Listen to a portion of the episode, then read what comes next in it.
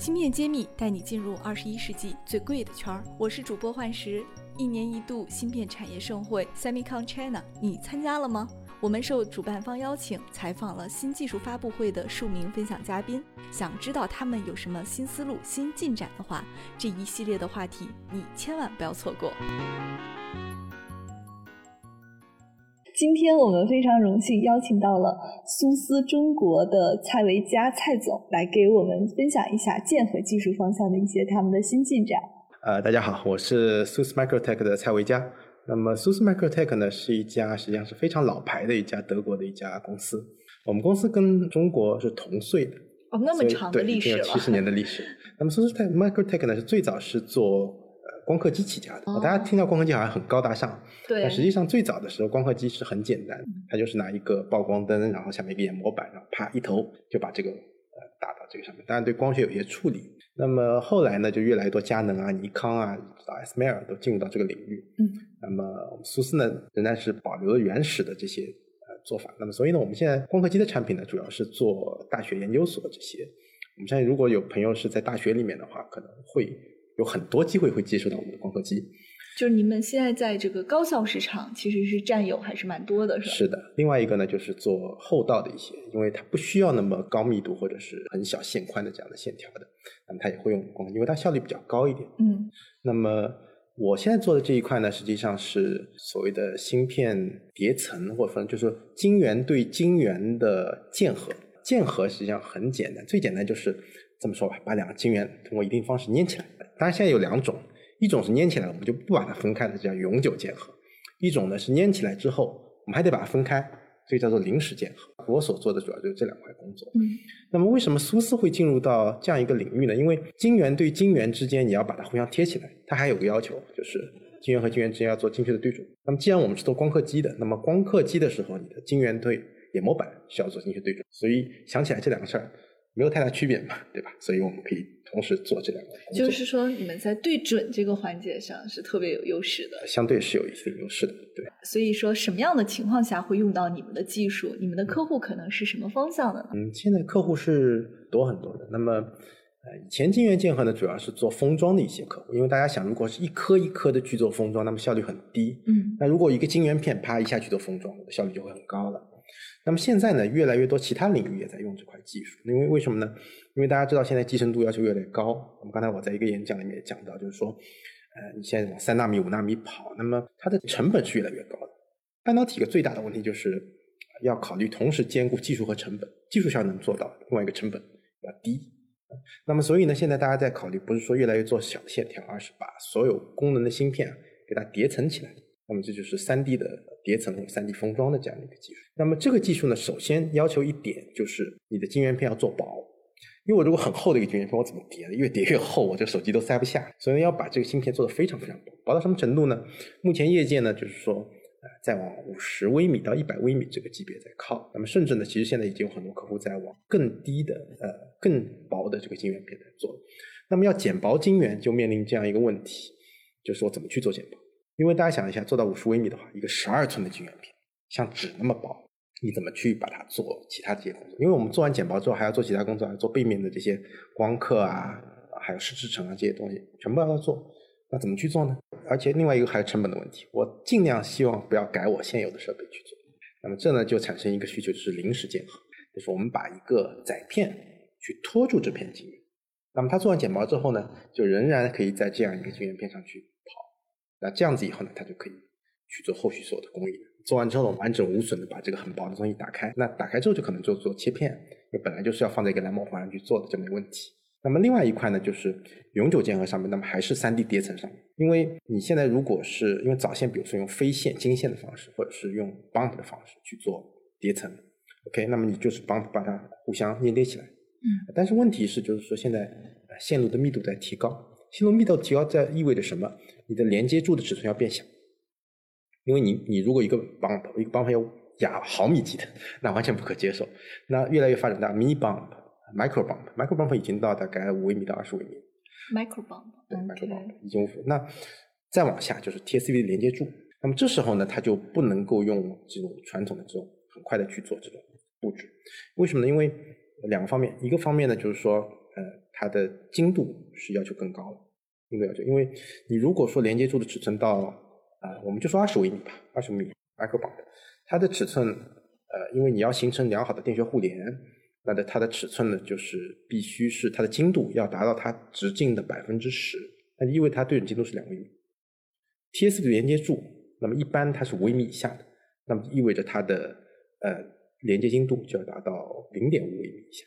那么如果是一微米的连接柱，就意味着它的连接精度是零点一微米，那就对对准啊、就有非常非常高的一个要求。那么这时候呢，就是高端的用晶圆对晶圆的方式是能够实现非常好的对准精度。现在有最好的晶圆对晶圆键合机，它能够做到零点呃一微米以下，现在甚至在往五十纳米跑这样一个对准精度。芯片揭秘开课了，谢院长带队为大家深度解读芯片产业。不仅有中芯国际、格科微这样的行业龙头，也有科创板新势力公司。如果你想增加自己的洞察力、认知力和决策力，欢迎点击页面详情，一起和我们透视中国芯，探索引爆点。所以感觉好像越是在先进制程，越需要你们这样的这个超精密的技术来去服务。嗯，这个呢，就是说，我说这个实际上三 D 堆叠这个东西啊，其实大家已经讲十几年的时间，几十年的时间。呃，这个发展实际上是比预期要慢的。嗯，原因呢也很简单，因为就是刚才我说的，半导体的发展就是同时兼顾技术和成本。那么这个实际上跟呃刚才我在演讲里也说，跟城市发展其实很类似的。古时候都是平房，现在开始摩天大楼了。但是即使像上海这样城市，你不可能说每个地方都挤满了摩天大楼，大家还是要考虑这个地方成本是不是值得去做这样的东西。那么芯片这样堆叠的这个发展，其实也跟这个是一样的，同时受到技术和成本的制约。我相信三 D 堆叠技术一定会越用越多的，但是所有厂商都会在考虑兼顾成本和技术的角度上去发展这样的产品。嗯，所以你们的优势是在这方面会有特别的研究，也让客户能尽量不改设备，有起到这个堆叠的效果，是吧？呃，也可以这么说吧，对，因为大家都是在希望越低成本、高效率的去完成这样的这个工作。OK，那您怎么看二零二零年，包括未来几年的半导体的这个市场？看好这个发展吗？中国的发展是无需质疑的，肯定是很好。从今年来看，就是中国的半导体发展是一枝独秀的，在在全世界全球全球市场上，这个是可以理解的。嗯呃那么我相信，因为包括像三 D 堆叠技术啊，其实对中国来说是非常有吸引力的一项技术。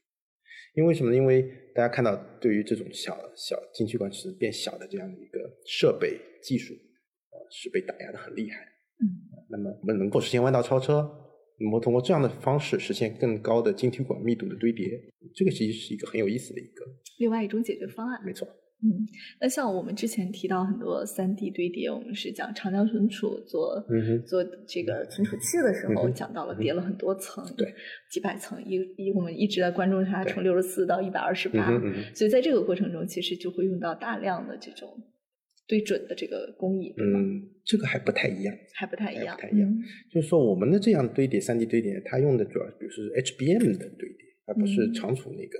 哦它那个六十像 HBM 堆叠的，现在其实基本上是在呃八层、十二层，但是它的要求更高，要求更高。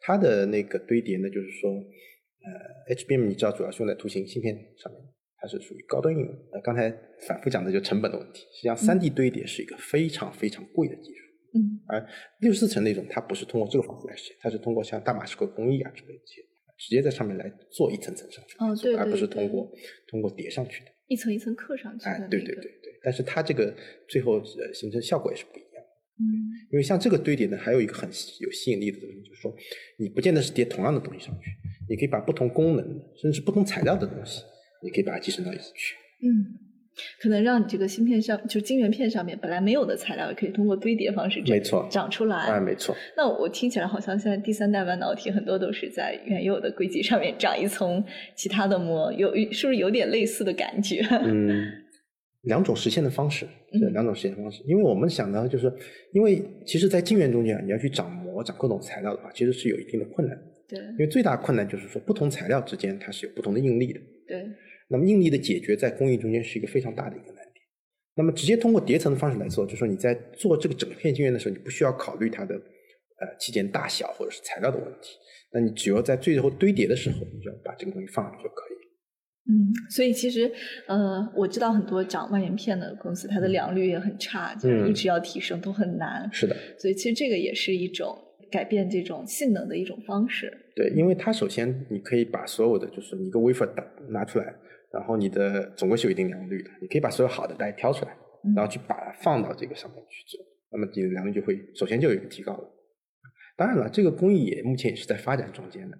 另外一个就是我说我们可以实现弯道，因为。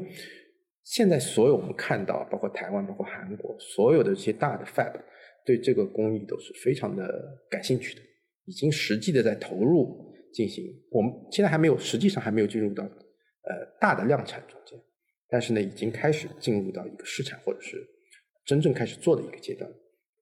但是呢，它仍然是处于一个起步阶段，所以并没有像其他的工艺一样，比如说国内和国外有很大的一个技术上的差距，所以这也是很有意思的地方。嗯，所以您自己是怎么走上了这样偏小众的一个技术领域方向的？有什么心得吗？呃，我觉得小众才是有发展前途的。因为我加入苏斯之后呢，就是说，因为我们是德国原厂，那么我们有很多机会去呃去德国看这些新的技术发展。然后呢，呃，中国也是苏斯非常大的一块、非常看重的一块市场，所以呢，呃，我们有机会跟跟着这样的技术发展。嗯，对于未来，你们觉得中国市场是不是呃会继续保有一个非常好的增长？那么关于中国市场，你们会有没有什么觉得会是挑战的地方？也可以跟我们讲一讲。这个中国市场一定是一个非常非常发展非常快的一个市场，当然这个对所有的半导体厂商也一定会造成挑战。因为什么呢？因为我们的呃，我们非常理解我们的客户一定是需要产品交付非常快。然后要质量保证要没问题。那么目前来说呢，在全世界来说，这一定是一个挑战。为什么呢？因为大家知道受到疫情的影响，所以第一个就是说交货周期一定是会受到一些影响，而且这个影响是不确定的，对，不确定。那么另外一个呢，就是说，就当然有美国禁运的一个问题。那么很多厂商要找到一个所谓的 alternate solution 来来解决这样的问题。嗯，所以这个也是对大家来说都要去调整策略去。针对性来改变自己的模式了，嗯，是的，也需要做很多。非常感谢您今天跟我们分享多这么多一个有意思的一个技术方向。那如果你对我们这些听友们，尤其是我们有很多呃学半导体方向的孩子们，你可能会对他们讲什么？嗯，我想说，就是说半导体其实到应用领域的话，呃，就是说。我们要跟实际的工艺结合起来去去做学习，去深入的研究它。很多东西呢，其实你如果比如刚出学校的时候，也许看上去哦，这个工艺很简单，就这么回事儿嘛。但是呢，你越往深入了解的话，你就会发现里面有越来越多的这些门道，或者是越来越多的这些技巧技巧在里面，并不是看上去那么简单。所以呢，要沉下心，要去真正的钻进这个技术里面，然后你才能够。更好的理解它，也会自己有更好的发展。嗯，觉得这个过程苦吗？不会很苦，这个很有乐趣的。我非常期待你给我们带来一些这么有意思的正能量，因为我们也会觉得做做技术，尤其是做制造相关的，我们人才还是很紧缺。是的，是的。也欢迎我们越来越多的人才来加入到这个行业内，一起来壮大。是的。当你看到你研发的东西进入到产业大规模应用，或者是攻克一些难题的话。我想一定会是心里会是很高兴的一件事情。嗯，那么我们苏斯也希望为中国的半导体发展带来更多的进步，同时苏斯党也会发展的很好。非常非常谢谢这个蔡总给我们带来这么激情的一个祝福语。那么也非常感谢您继续对我们的支持。那么今天节目就是这样了，谢谢大家的收听。